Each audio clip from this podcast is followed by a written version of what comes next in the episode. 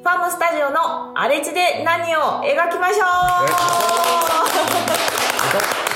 ファームスタジオ荒れ地で何を描きましょうは淡路島のとある農園に集う仲間たちがさらなる仲間と巡り会えたらと島の暮らしや今考えていることを発信していくポッドキャストです。というわけで今回は特別編でございます皆さん、はい。えっと、今回4人が集まっております、えっと、パーソナリティのカフェ担当藤田翔子です企画担当の富田です。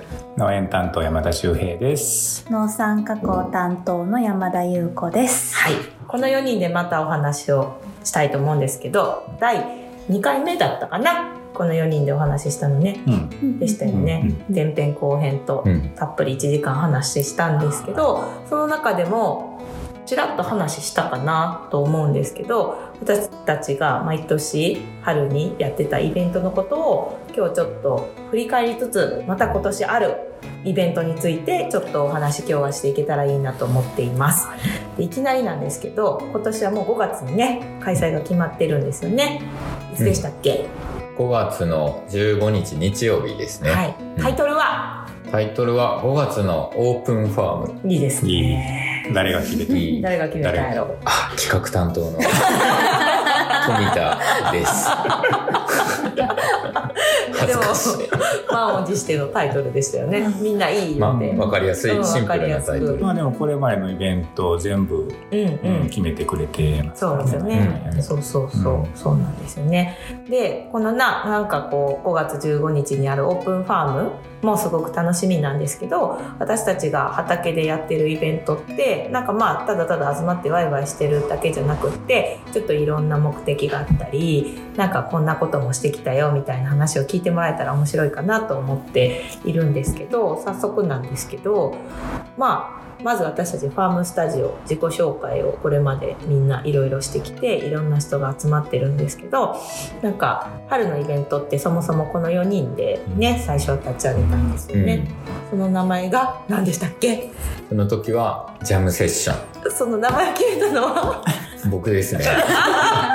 素晴らしい。すごいそうそうそう。ででもジャムセッションって結構定着しててうん。お客さんにも今年もジャムセッションあるんですかってうん。何回やったんですかね。六回。うん2015年からはい。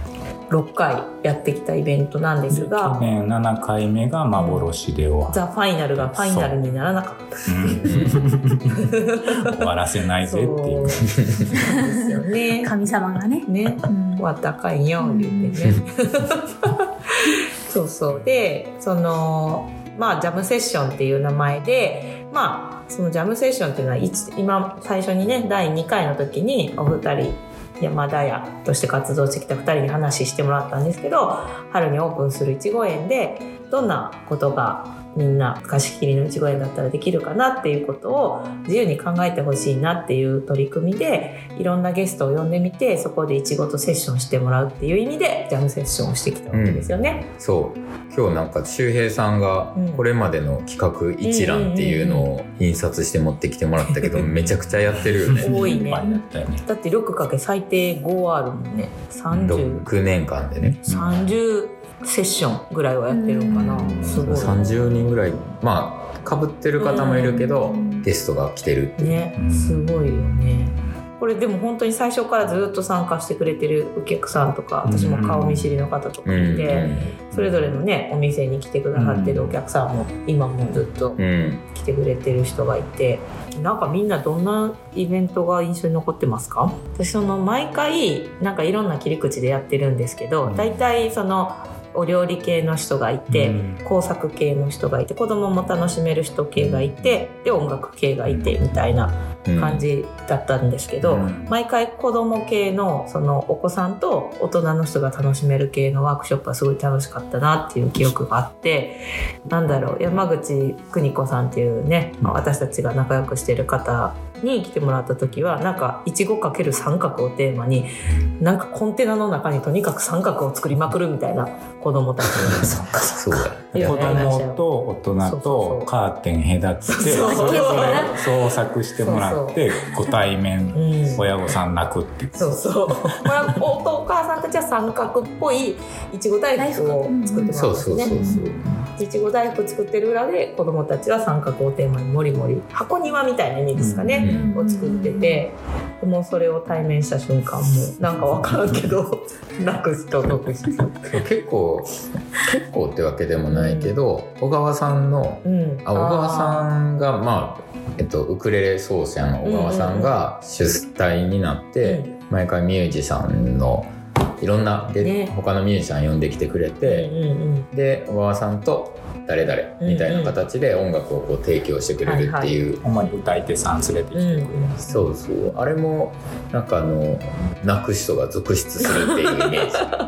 確かになんかそれはやっぱりあの小川さんがただ歌ってるだけじゃなくって、うん。ちょっと内容を説明するとそのチケットがみんなそれぞれ一組ずつ配られていちご園の好きな場所で小川さんを連れてって歌ったり音楽弾いてもらったりしてもらえるっていうやつで音楽の手渡しっていうんですかね、その言葉が周平さんがなんか大事にしてきた言葉だけど、その音楽をそのプロの人が自分のために弾いてくれるみたいなシチュエーションが全然これまで絶うんう対ん。なんかね人生の中でないから、うんそれをやっぱ経験したりするとみんな思わずこう感情が溢れて涙になったりとかっていうのは名場面としてありますそれを見てる周りの自分たちも泣く。なそうやね。確かに。で泣いたらなんかのタイミングで小川さんなんで泣いてるんやろなんかそんな時もあったよね。あったあった。そんなのがあったね。確かにね。結構思い出深いな、うん。あでも小川さんと出会ったことでいちご園のあの空間に音楽っていう要素が入って、それがすごい、うん。なんていうのかな。あの化学反応というか、うん。僕ら思ってた以上のものを生み出すっていうことが分かったので、うん。それ以来ずっと音楽の要素は毎年必ず入ってきてて、でも第2回目の2016年には小川さんがそこから毎年小川さんでしょ、うん。で、えーっと19年海猫楽団さんが来て増えてるんですね音楽ごかけるが。音楽団っていうのもやったし、ううん。ん、その先にまあちょっと幻に終わったけどううんん、ノマドノートダンサーの血をかける、ううんん。ダンスとかね、うん。あ旅企画もあった。ありましたねツアー旅ね企画いちご園飛び出すやつね。淡路島をフィールドにしたやつあれもなかなか思い出深いです別ねの農家さんの音質で音楽してもらう。そうそうそう長慶寺農園さんのベビーリーフの完成で、で、うん、バイオリンの演奏を聴いたりと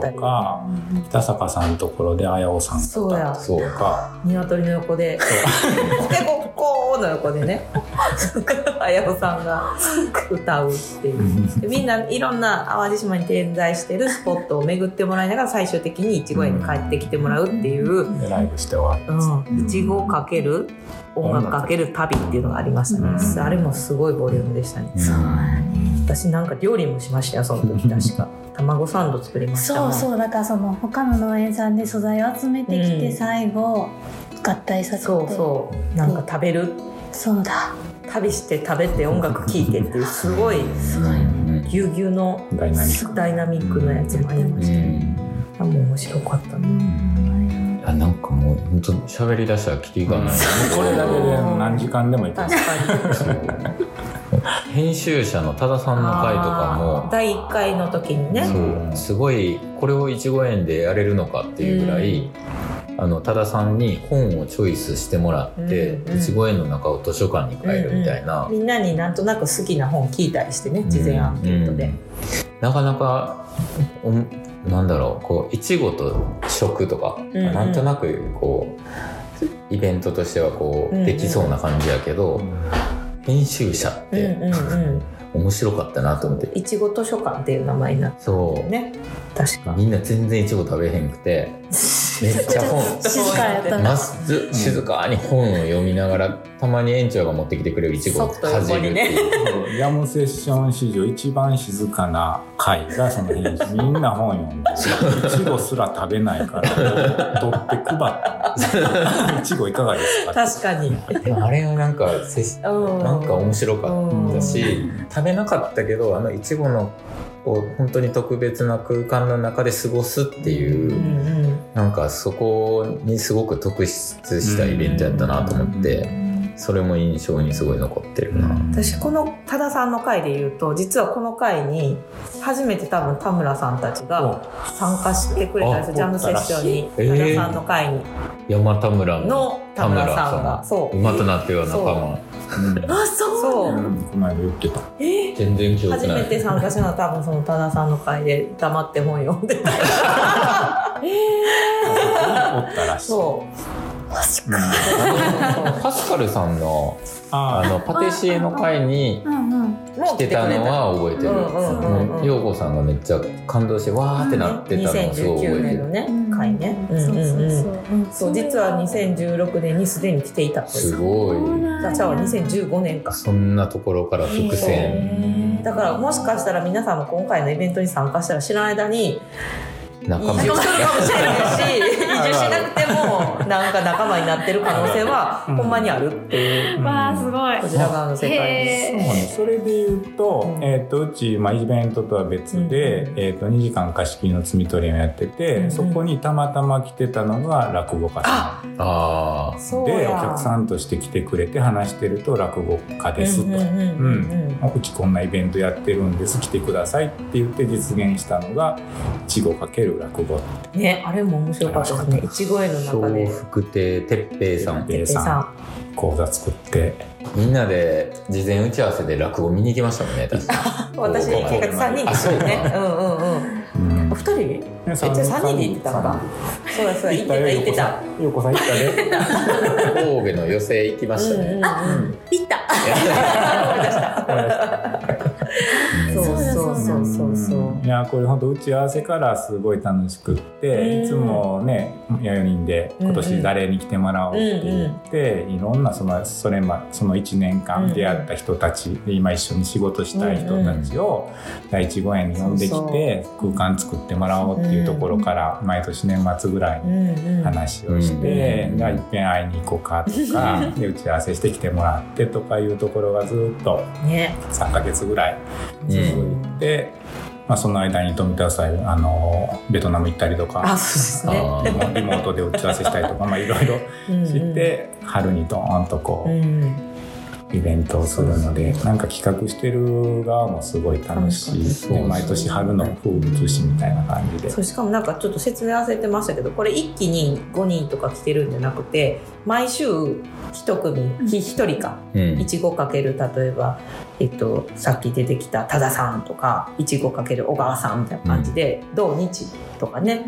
でしかも土日の朝夜あ違う違う朝昼、午前午後回転する、うん。4回やるとかね、でなんやったら朝にヨガの企画やって3回転するとかもやってましたよね。だから毎週週替わりでいろんなゲストの方に会ってもうほんまに存分に週末いちごの空間に行ってでうん。なんかこうほんまに春来たなっていうのを十分1ヶ月味わってで4月にあれですよね一般の方のうん。そういう2時間貸し切りの始まるといいううのをやってましたよね。なんかねこうやって見たら本当に30回ぐらいやってるけど、でもあんまりネタを絞り出したことがないというか、うん。今年はこんな人がいいな。呼びたい。この人呼びたいとかこの人また会いたいみたいなんで、うんうんうんなんとなくこう決まってく感じが。うん。うん居心地がいいし、ね。楽しかった。まあなんかあの緩い企画でもとりあえずあそこのいちご園でやったら何とでもなるっていう。うんいろいろごまかしができる。そうそう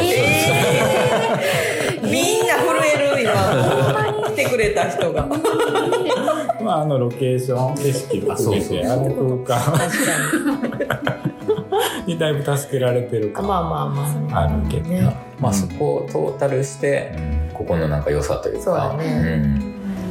来てくれた人はうーんって感じだと思うんですけど、うん。ほんまにそのいちごのある空間ただのいちご園じゃないからそれちょっと道幅が広いとかほんまにちょっと細部にも工夫があったりとかなんかこうみんながゆったりくつろげる小上がりがあったりなんか一人だけで座れる椅子があったりとかほんまに場所の空間にもすごい工夫があって、でかつ本当に私たちが散々この あのポッドキャストでも言ってるけど景色がめちゃくちゃ本当に素晴らしいもうこれは見に来てもらうと言葉だけじゃ伝わらへんからもうこれ以上言えないんですけどそういう場所で本当にみんながなんだろう想像力を働かせてなんかいろんなことやりたくなるというか、そういう不思議な場所なんですよね、うん。ほんまに。うん、なんかまあこういうねジャムセッションを通して増えたメンバーもおり逆にそのなんだろうメンバーとして今活躍シマットワークスのおしげさんとかやったらお客さんで遊びに来てくれてたりとかね、うんうん。なんかダッチャンとかやったら私と一緒にカフェやってるダッチャンとかやったら朝ごはんとかねヨガの時に作りに来てくれたりとか、うん依頼してた側の人がね今一緒にやってるっていうのがすごいこのファムスタジオの面白いところかなとうん思うんですけど、うん。なんかそうやな。すごい素敵ないろんな人が来てくれてたけどそうそう去年ねちょっとそのいちご園だけじゃなくってこのポッドキャスト何回か聞いてくれてる人やったらちょっと分かってくれてるかもしれないんですけど畑がね本当にだんだん畑がいちご園の横にどんどん広がっていったので是非ともそのいちご園から飛び出て、ちょっと旅の時はすごい飛び出ていったから。出過ぎそう出過ぎたけどちょっともうちょっと手前らへんのその段々畑でちょっと遊んでもらうっていうのもいちご園と一緒にセットで楽しんでもらえたらいいなっていうのでうん。2021年に企画した「ザ・ファイナルっていうのが実現しなかったけどいちご園以外にその段々畑に山田村に入ったばっかりのタムリンたちにコーヒーのワークショップしてもらうっていうのがあったりとか定番で小川さんの一曲プレゼントっていうのがあったりとかあとノマドノートダンスさんねダンスのパフォーマンスね、やってほしいなとかもあったけど、あとあれや田中薫さんのいちご香るバスソルトワークショップとかもここの時にね田中さんも体験農園の参加者さんなんですよねもともとは。あ、そううんうん、うんそうそうそう。ね、うんうんでバスソルトに使う植物とかを育ててうん。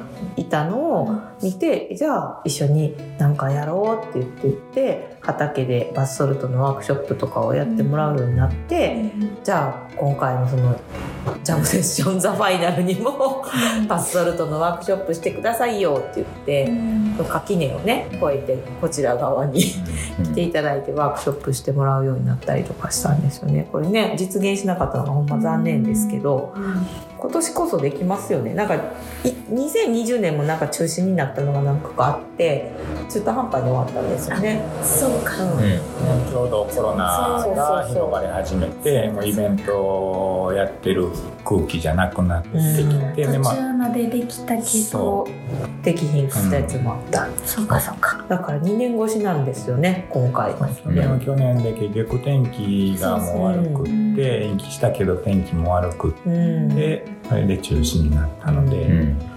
はい。2年ぶりです ね2年ぶりに、まあ、改めて名前を変えてはい。5月のオープンファーム5月15日に開催するわけですけれどもまあちょっとさっき説明したけどまあいちご園だけじゃなくって段々畑のこととか体験農園とかみんなが今の段階で楽しんでくれてる畑とか見てもらって私ももっとここに来る機会欲しいなとかそういう人が出てきたら一緒に畑ね参加してもらってもいいかもしれへんし開墾したいぞっていう人がいたらどうなります？ぜひぜひ開墾。一緒に開墾。するとか、そういうねあのファームスタジオの本当にオープンな畑の日っていうことでこの畑を開いてこの日ばかりは体験農園の参加者さんだけじゃなくて一般の方も自由に来てもらえるっていう日なんですよね。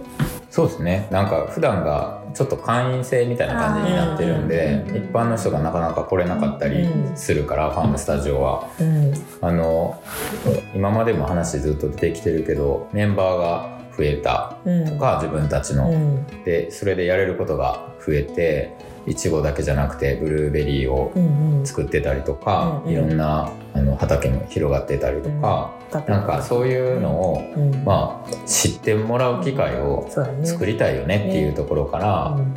オープンキャンパス的な感じで、大学のあの一応みんな遊びに来てください気軽にっていう,、っていう場所があの今までのジャムセッションだったのがちょっとバージョンアップしてオープンファームになったっていうイメージですかね。ね。オープンファームっていう名前もいいよね。うん。あのお客さん側からするとこのファームスタジオメンバー、まあ、9人いてるメンバーが全員揃うところ。確かに。でお客さんを迎えるっていうのは意外となない。ないの初めてで、か。はい、お客さん的にもこの9う人ん。揃ったところがうん見れる、うん。みんなみんな。見れる。みんな急に見たいかな。同じ同じ T シャツ着てる言ってるみたいな。T シャツもね作るん T ですシャツ作ってきてるはず。ず。まだ作ってないけど。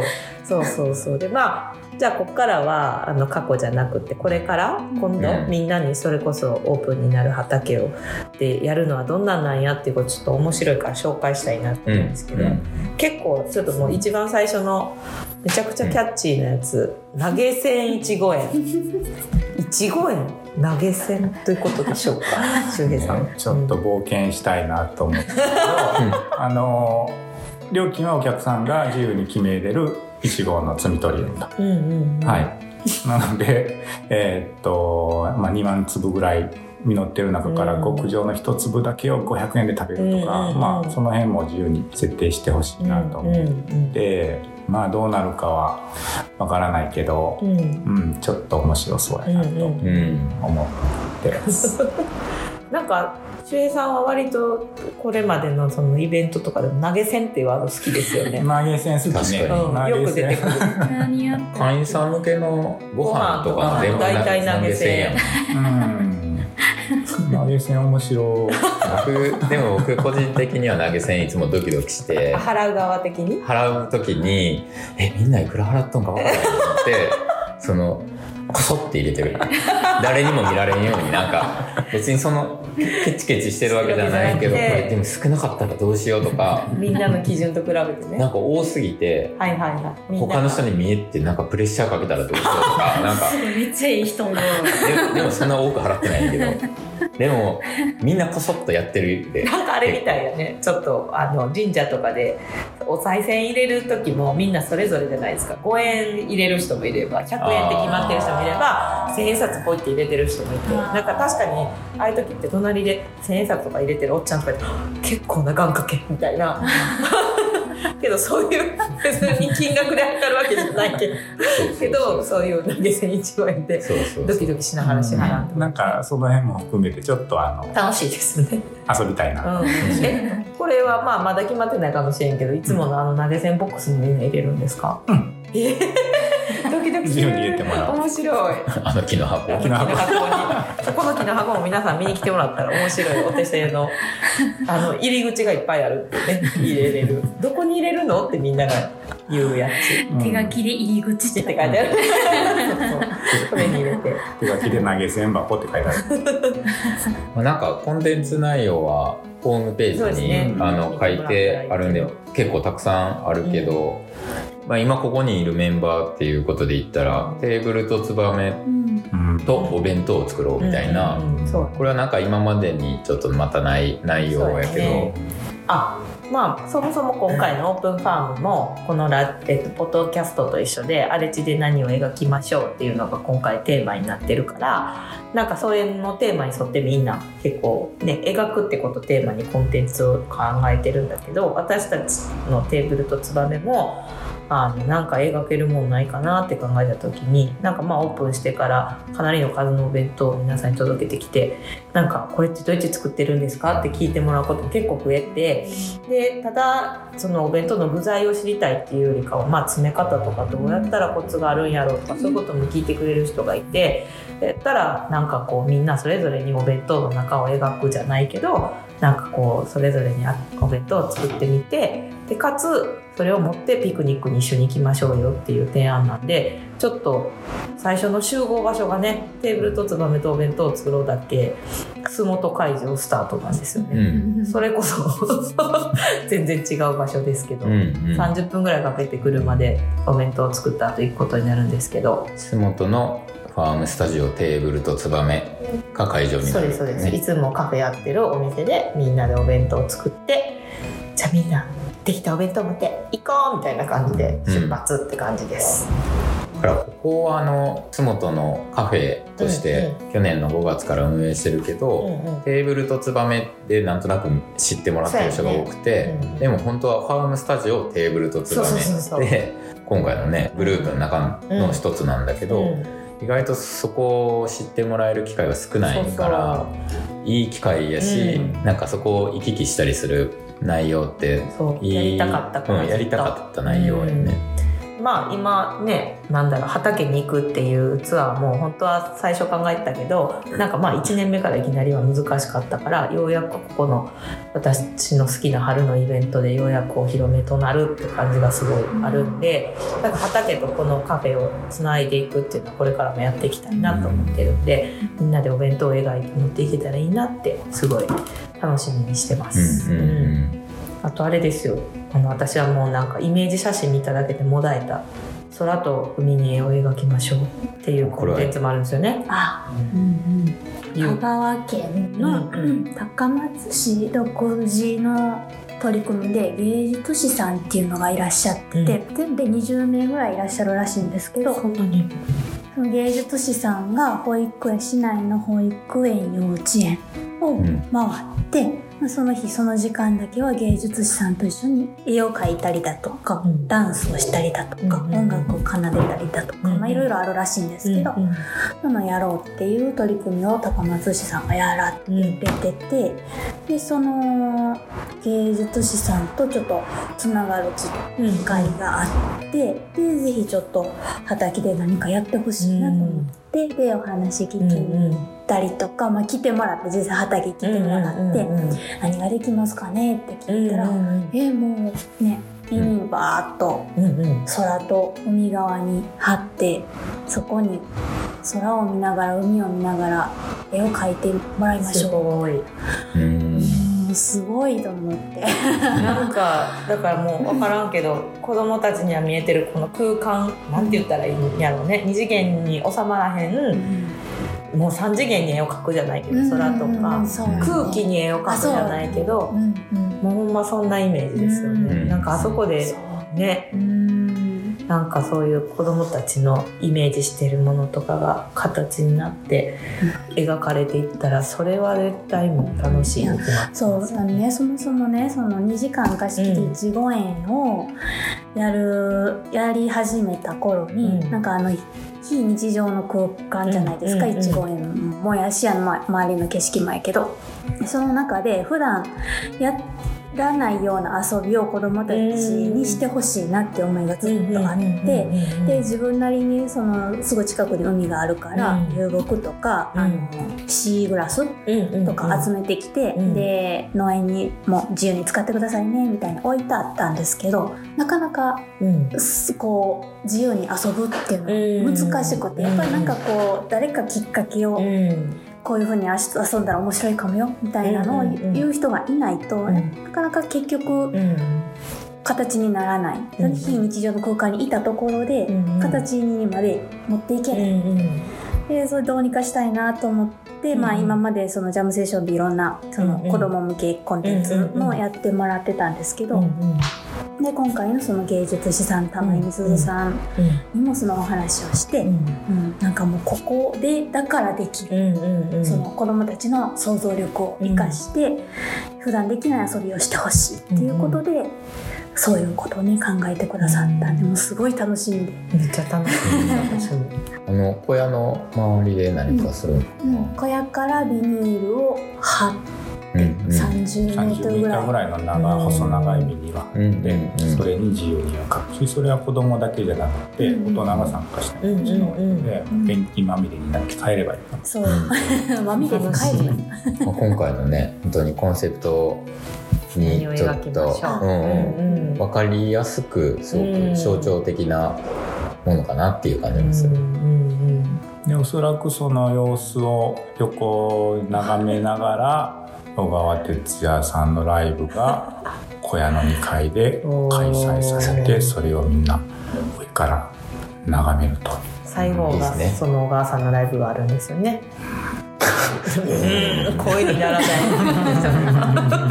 うん。段々畑の上の方からそれをね見てほしいん。ですよねね、ようやくなん。か言ってた夢が叶いそうですね、今年こそ。本当にホームスタジオ立ち上げた頃からいつかここでだん。だん。畑をステージにして音楽とかなん。かいろん。な楽しいことやりたいよねって言ってたのがだから一番上の段までね行ってもらって、うんうん。上からな、ね。眺めてもらいたいなっていう。そいやもうほんまにもうポッドキャストで伝わらへんのが残念。VR にしたいぐらいみんなに届けた。い 来てもらわんと見えへん。ほんまに。なんかもういちごだけでずるいのにあの景色はほんまにね 見てもらわんと見てほしいな。し、そこで自分やったら何をしたいかなっていうのをやっぱりその日うん。た全部楽しんでえー、自分やったら何するやろみたいな感じで病院でも1週間ぐらい楽しんでほしい。う ん考えてほしいね結果移住してきた山田村の田村さんがいたりとか描いちゃった人が何人もいるから、う。ん描いちゃった人がいるから、うん。何人も。本当に、そうだね。うん、それはあのプロのゲストの方がちゃんと、うんあうん。の導いてくれるというか、うん。指導してくれるっていうところもまた大きいそうですよね。ねうん。食べて遊んで聞いてリラックスして全部ありますねうん。ありますそんな感じ。これぐらいで。じゃあまあというわけで、えっと、まあ5月、えっと15日。いちごの日です。皆さん覚えてね。5月15日いちごの日に、えっと、開催されますのでこれ聞いて気になるなと思った方はファームスタジオのウェブページから申し込みができるようになっておりますので、そちらからお申し込みいただければと思います、でもし詳しいことを知りたいなとかって言ったらお店に来ていただいて聞いてもらってもいいです、あの山田屋プラス花嫁コーヒーに来てもらってもいいし、テーブルとつかみに来てもらって聞いてもらってもいいしという感じなのであのぜひ皆さん春の最後になりますよね、もう初夏になってると思いますけど、のいちご園でみんなと一緒に楽しむ日を準備してますのであのぜひお申し込みいただけたら嬉しいなと思います、これを機にぜひ景色見に来てほしいうん。です。はい。というわけで、特別編ですね。ファームスタジオ荒地で何を描きましょう特別編。今回はこれで終わりたいと思います。皆さんありがとうございました。お待ちしてますお待ちしてます。